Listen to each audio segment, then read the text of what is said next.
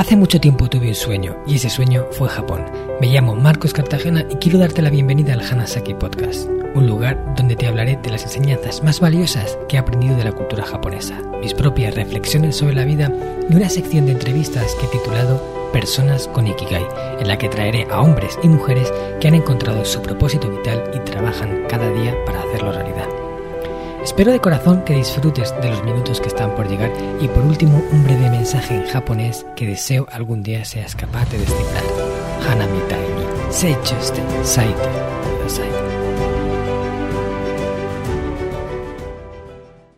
Hola a todos mis queridos oyentes de Hanasaki Podcast Creciendo con Japón. Watashi tachi ga ni ni no koto.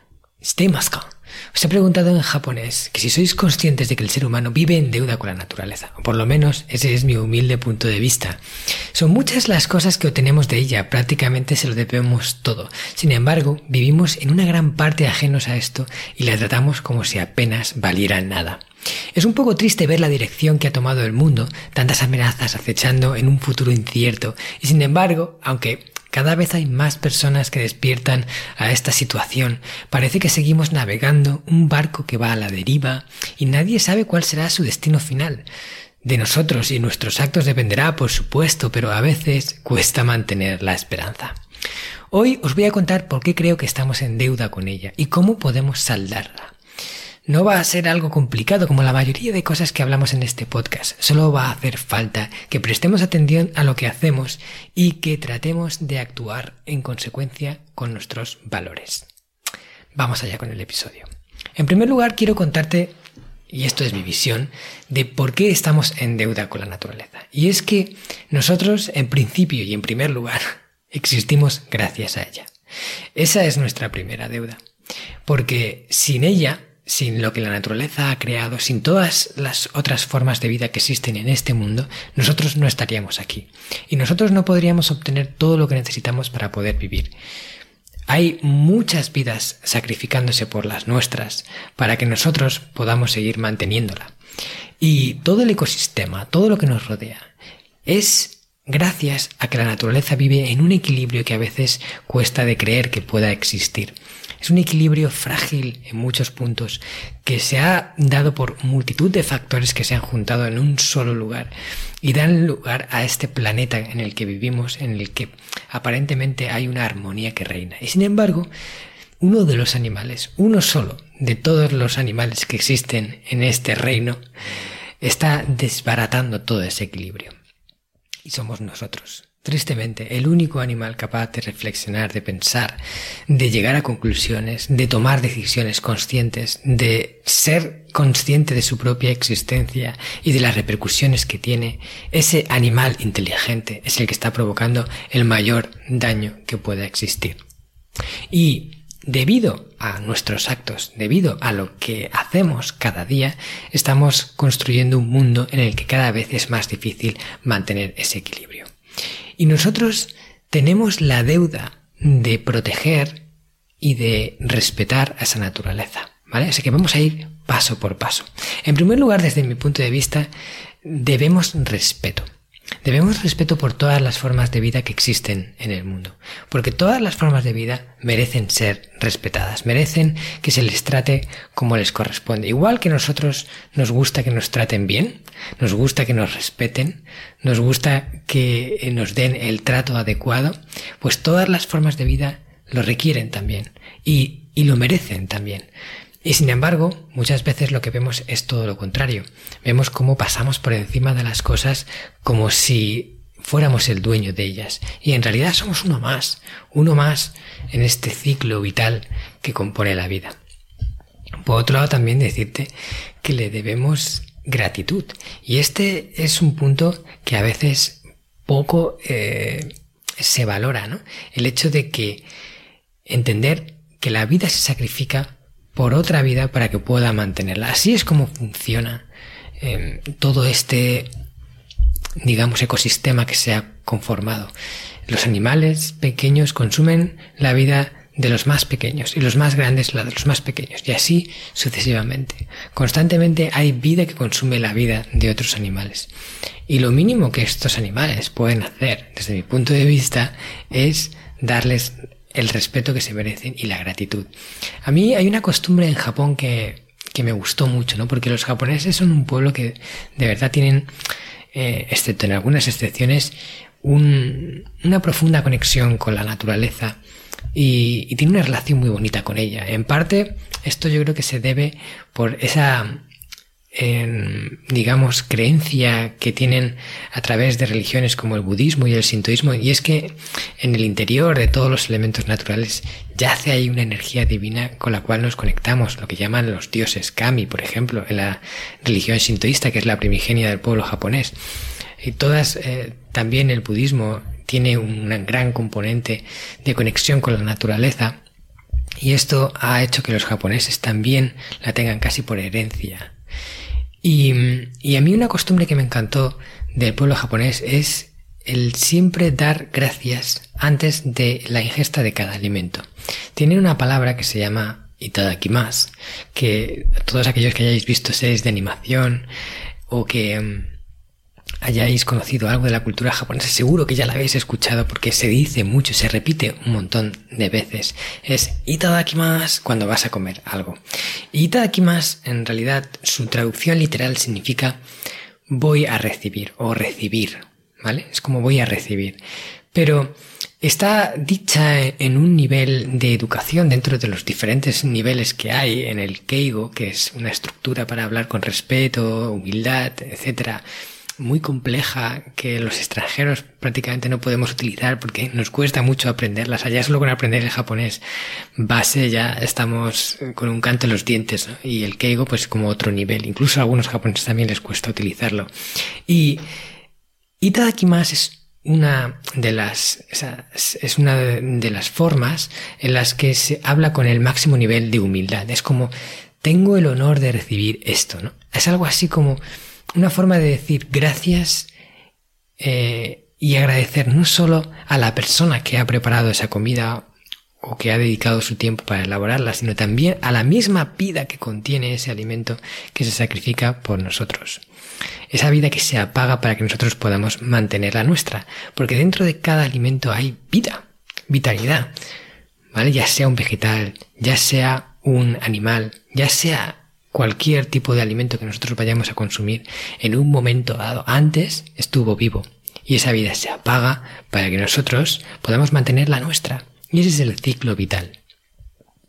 Entonces, ¿qué menos que decir aquí más antes de comerlo? ¿no? ¿Qué menos que sentir agradecimiento?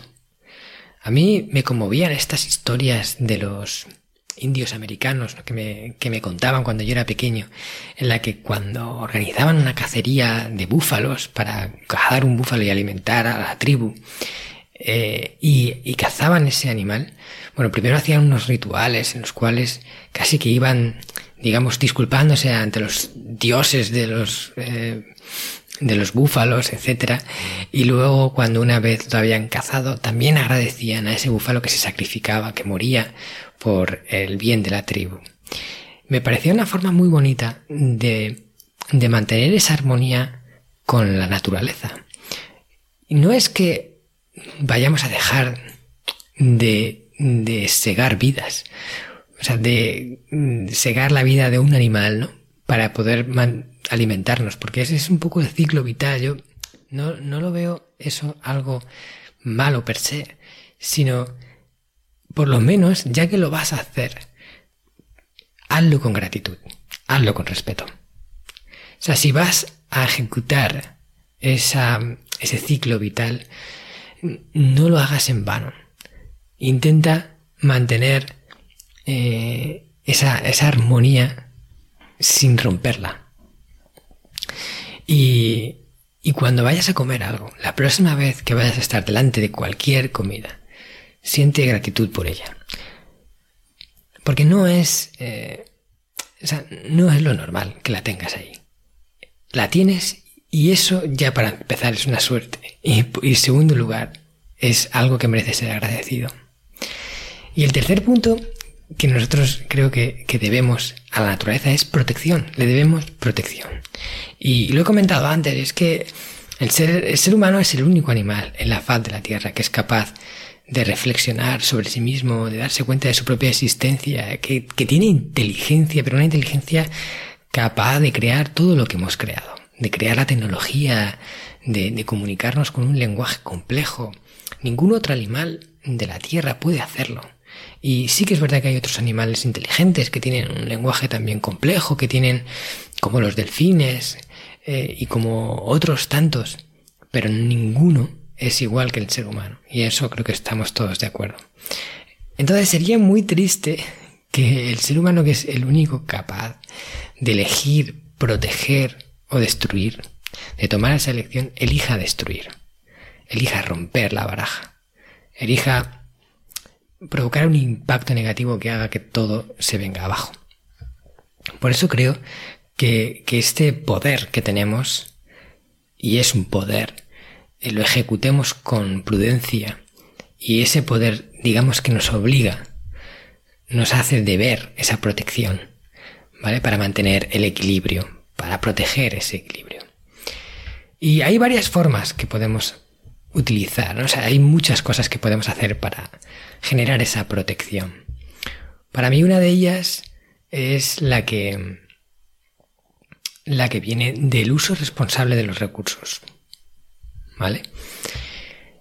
El planeta tiene una serie de recursos, ya sea vivos o ya sea en formato de roca, de elementos, que son limitados. Y nosotros tenemos todo el derecho a utilizarlos. De hecho, están ahí para que hagamos uso de ellos. Pero la forma de vida que hemos construido, estamos sobreexplotando todo. Sobreexplotando las minas, sobreexplotando los bosques, sobreexplotando las montañas, sobreexplotando los mares. Estamos liquidando literalmente todos los recursos. Estamos dejando los mares sin peces. Estamos dejando los bosques pelados talando la madera, dejando selvas totalmente áridas. Estamos destruyendo el terreno en muchos casos, dejando una tierra inerte, en la que no se puede cultivar a base de echar fertilizantes y todo tipo de productos para maximizar las producciones. Al final acaban destruyéndolo todo, ¿no? Rompiendo la baraja. Por eso creo que todos deberíamos de tener en cuenta que es importante gestionar bien los recursos naturales y hacer un uso responsable de ellos. No es tan difícil, no es algo tan...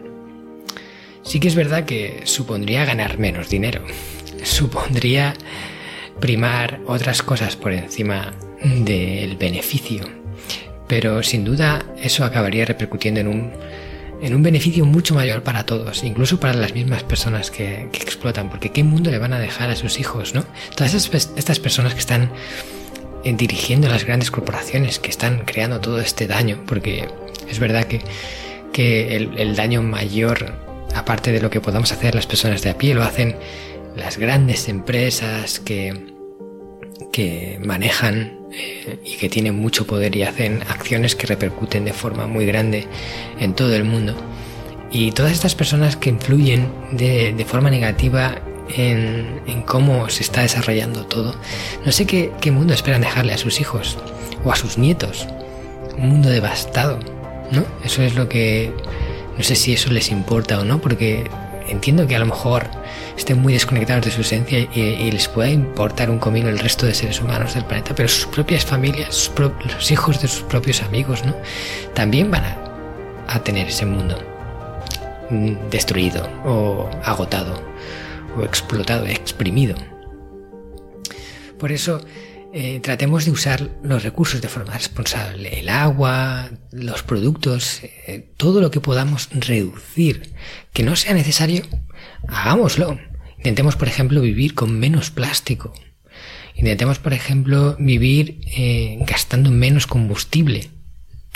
Por ejemplo, sustituyéndolo con, con modos de transporte más sostenibles, como por ejemplo la bicicleta o caminar, ¿vale? Que no gastan nada. El agua, usar la mínima imprescindible, ¿no? Por ejemplo, si te vas a dar una ducha, pues intenta no darte una ducha de una hora. Si te puedes duchar en 15 minutos o menos. O por ejemplo, si te puedes eh, enjabonar mientras la ducha está apagada. Cosas así, pequeños detalles en los que vas tratando en cada pequeña acción consumir menos recursos. ¿Vale? Siempre menos es más. Si puedes, por ejemplo, arreglar algo antes que comprarte algo, oye, arréglalo porque hace falta producir uno menos, hace falta construir una cosa menos para que tú puedas satisfacer esa necesidad. Ya dejando de lado si el modo de vida que tenemos realmente es sostenible o no, o sea, si, si podemos seguir como estamos viviendo eh, en el futuro y mantener ese equilibrio o directamente eh, hay que cambiarlo todo de arriba abajo. Ya no me meto ahí, pero ya que estamos en esto, en este modo de vida, aún así siempre hay recursos que podemos ahorrar.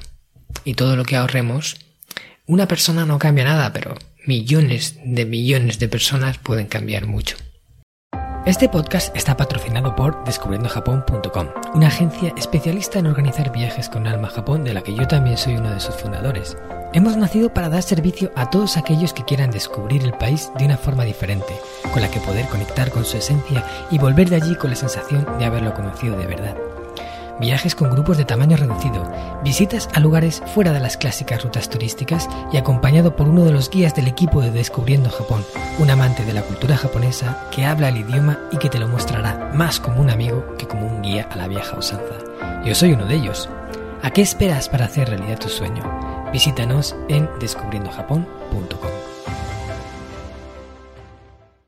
Otro punto también que creo que es imprescindible es el reciclaje, la reutilización de esos recursos. Si los hemos gastado, si hemos gastado papel, si hemos gastado plástico, si hemos eh, comprado algo que ahora dejamos de utilizar, por ejemplo una sartén o lo que sea, un electrodoméstico, encarguémonos de que eso vaya a un lugar en el cual puedan volver a darle un uso, puedan desmenuzarlo, deshacerlo, eh, trocearlo y volver a, usar esas partes para refabricar nuevos productos. Eso quiere decir que no tendrán que sacar tanto material de sus lugares de origen para seguir con este estilo de vida. Nos hará hacer, o sea, nos permitirá que, vivamos de forma mucho más sostenible. Entonces yo para mí reciclar ya es algo básico. Aún así sigo viendo un montón de personas que no reciclan. Y, y hay, por ejemplo, argumentos que me parecen tienen su fundamento, pero, pero creo que no son válidos. Como el hecho de que, de que no importa de que recicle o no, porque si yo lo tiro al punto de reciclaje es muy probable que acabe yendo a un vertedero de basura normal y que al final no se recicle, porque quizás las empresas que tienen que hacerlo no están haciendo bien su trabajo. Es posible.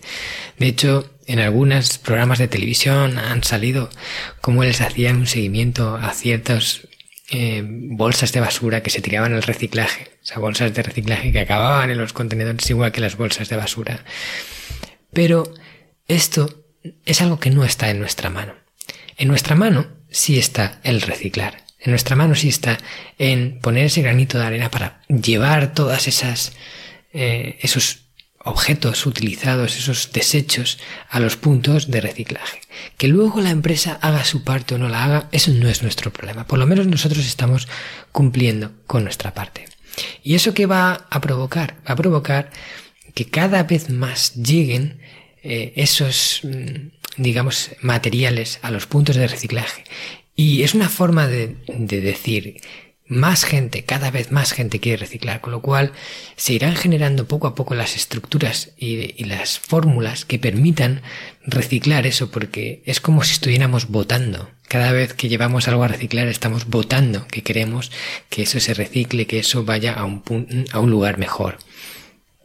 Entonces, lo que hagan los demás no debería de importarnos, debe importarnos lo que nosotros hacemos. Entonces, ¿tú cumples con tu parte, sí o no? Si no la cumples, empieza a hacerlo.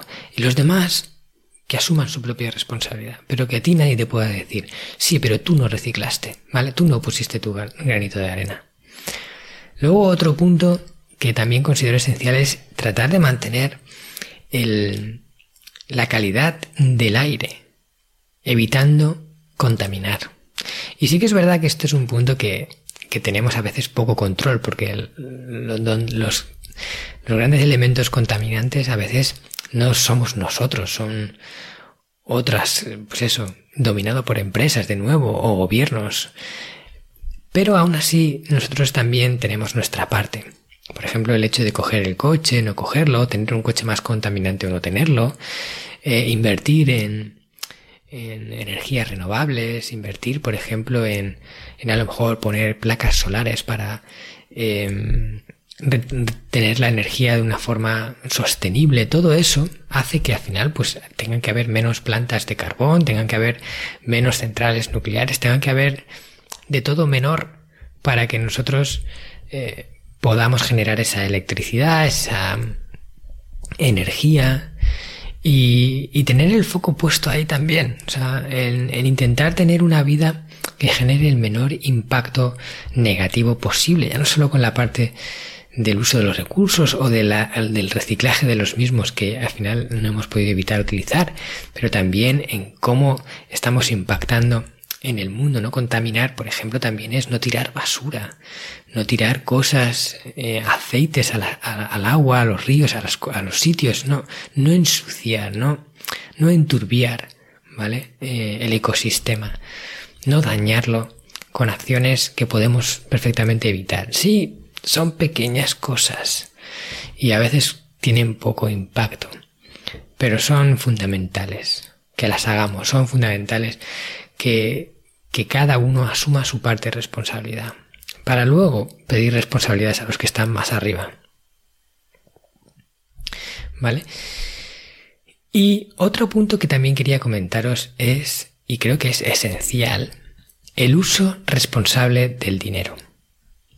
Esto es un, punto súper importante que a veces no tenemos en cuenta. Cómo en qué usamos el dinero puede impactar de una forma u otra. Y quizás este sea nuestra fórmula más importante y más poderosa para impactar en el mundo. Dónde tú pones el dinero es un voto que estás emitiendo para decir que quieres más de eso o no lo quieres.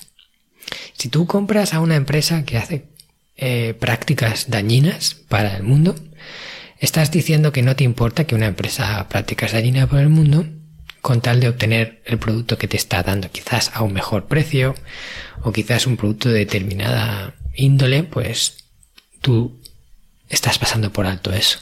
Sin embargo, si tú castigas ese tipo de actitudes por parte de las grandes corporaciones, de las empresas que aparentemente nadie les puede hacer nada porque son intocables, porque tienen un poder enorme.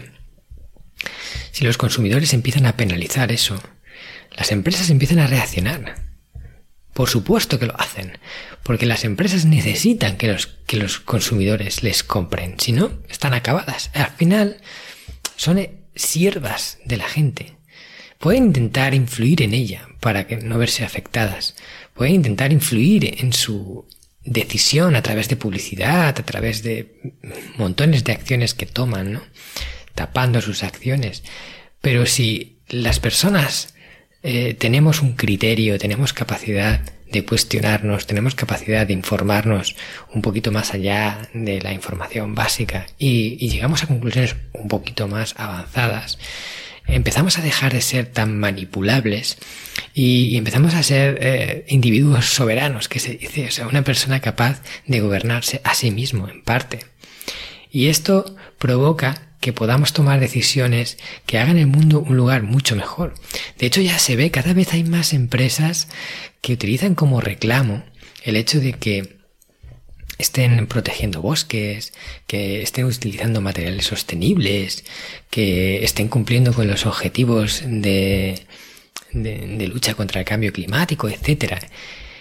Algunas empresas lo harán porque realmente crean en ello y eso es lo ideal. Algunas empresas lo harán porque realmente quieran colaborar por hacer algo mejor y eso es, ojalá llegáramos a eso, un mundo en el que todos buscáramos eso. Pero otras tantas lo hacen por inercia y porque no tienen opción. Porque si la gente penaliza esas acciones, esas acciones negativas, las empresas no tienen otra opción que, cambiar y adaptarse a lo que el cliente quiere. Y si el cliente quiere empresas sostenibles, que traten bien a sus empleados, que sean, eh, que tengan un, un, uso correcto de los recursos y del reparto, etcétera, tienen que hacerlo, ¿vale? Porque si no, dejarán de vender. Y una empresa que deja de vender se va a la quiebra. Si del día a la mañana la mitad de los clientes de Coca-Cola dejara de comprar Coca-Cola, esta gran multinacional, esta gran empresa casi poderosa y soberana, se iría a pique. Y como ella, muchas otras. Por eso eh, tienen en parte miedo a, a que el consumidor sea un consumidor inteligente y que sepa que ese tipo de productos pues están haciendo daño. Porque hay empresas que de verdad fabrican productos que hacen daño. No solo al ecosistema, sino a las mismas personas. Aún así, la gente les compra. Pero si dejaran de comprarles, estarían en graves apuros. Yo lo que te animo es que seas responsable de tu dinero y que, eh, que sepas la repercusión que tiene. Porque dónde lo pones, en qué empresas lo pones, con qué criterio lo pones, cómo gastas el extracto de tu tarjeta de crédito dice mucho de ti y dice mucho de tus creencias y tus valores. Entonces, poco a poco intentemos primar a esas empresas positivas que, vivimos para que vivamos en un, en un equilibrio eh, armónico que, permita que todo funcione. Fíjate que eh, hay veces que yo pienso en el futuro, el futuro de la humanidad, y me imagino cómo será, por ejemplo, el mundo en el 2100 o el 2200, ¿no? Dentro de 100 años, casi 100 años o 200 años, ¿cómo será el mundo dentro de 200 años? Y, a mi cabeza vienen dos opciones.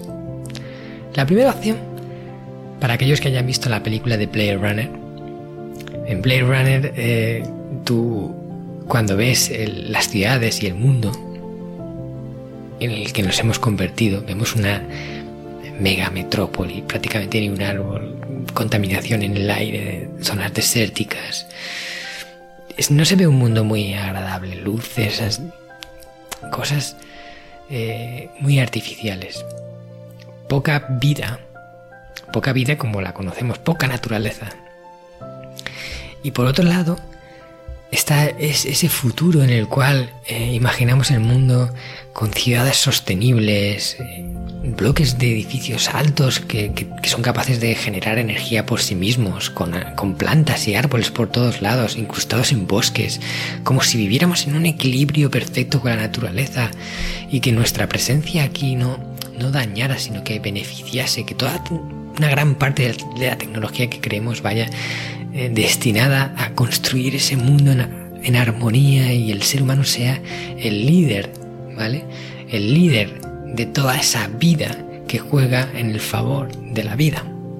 No sea el elemento de destrucción, sino sea el elemento de creación. Y ahí es donde tenemos que ir. Tenemos esa grandeza en nuestro interior y hay que usarla.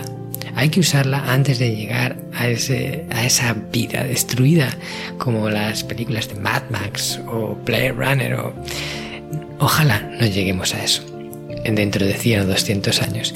Ojalá lleguemos a, ese mundo en el que todo fluye, en el que la naturaleza y el ser humano son uno y trabajan juntos para hacer que las cosas funcionen mejor.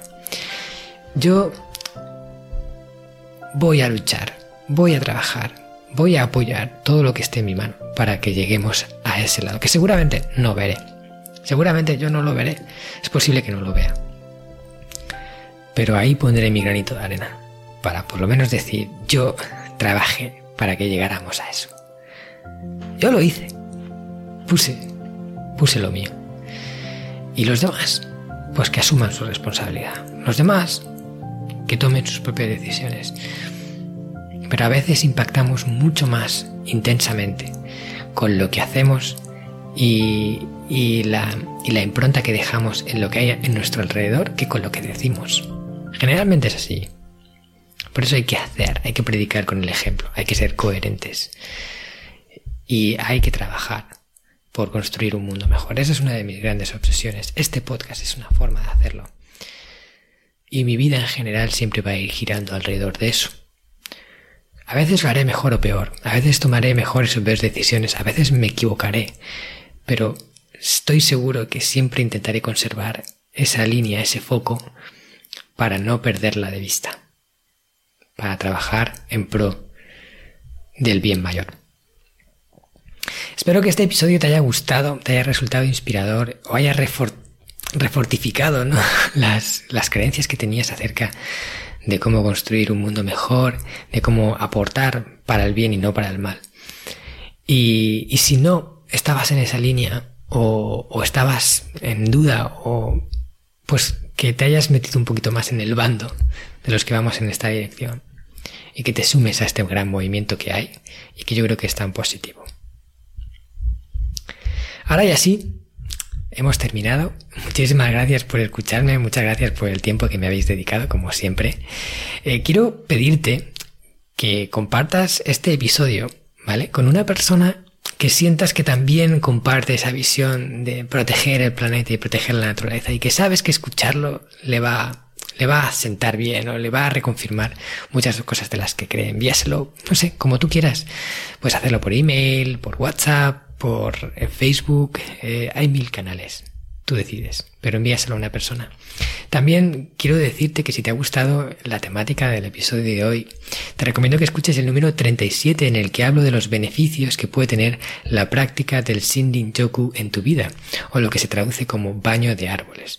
Y en ese episodio cuento muchos estudios científicos que se han realizado que confirman eh, cómo el impacto cómo la relación que tenemos con la naturaleza puede beneficiarnos de forma sustancial. Es muy revelador, así que si tienes un rato, no te lo pierdas. También te informo de que el miércoles de la semana que viene saldrá un episodio de la sección de entrevistas de personas con Ikigai en el que traigo a Jordi Nadal, fundador de la editorial Plataforma, que es una de las más importantes de España. Ha publicado libros de bestsellers como Mario Alonso Puig, Sergio Fernández o Alex Rovira. Jordi nos hablará de por qué leer puede ser uno de los mejores hábitos que podemos tener. No te lo pierdas porque ha estado súper interesante la entrevista. Ahora ya sí me despido y como siempre te digo, Ishoni jikano shiste tanoshikattana. Sayonara. ¿Qué tal? ¿Te ha gustado el contenido de hoy? Si es así, te estaría súper agradecido si pudieras ponerme una reseña positiva en Apple Podcasts, Evox o la plataforma que utilices de forma habitual. Esto me va a ayudar a hacer llegar a más personas un contenido que realmente creo que es valioso. También te recuerdo que todos los oyentes del podcast tenéis la posibilidad de descargar de forma gratuita el primer capítulo del libro, del cual soy autor, El Sistema Hanasaki, los nueve pilares de Japón para una vida centenaria con sentido, y además un pequeño ebook complementario que he escrito y titulado Los 27 superalimentos de la dieta japonesa, donde hablo de aquellos alimentos que según se cree ayuda a los japoneses más longevos a vivir hasta los 100 años. Puedes descargar estos dos obsequios en marcoscartagena.com barra regalo. Nos vemos en el próximo podcast y como dirían en japonés, mata kondo, soremade o genki dene.